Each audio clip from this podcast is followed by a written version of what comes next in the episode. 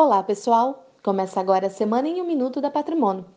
Nesta semana, o Boletim Focus reduziu a projeção da Selic para 4,25% ao ano em 2020.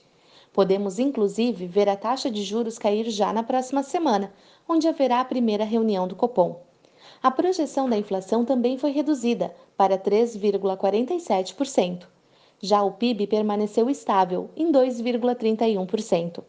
Lá fora, o Banco Central norte-americano decidiu manter a taxa de juros dos Estados Unidos inalterada, porém foi dito no comunicado que o consumo da população foi alterado de forte para moderado, o que pode gerar novidades nas próximas reuniões do Fed.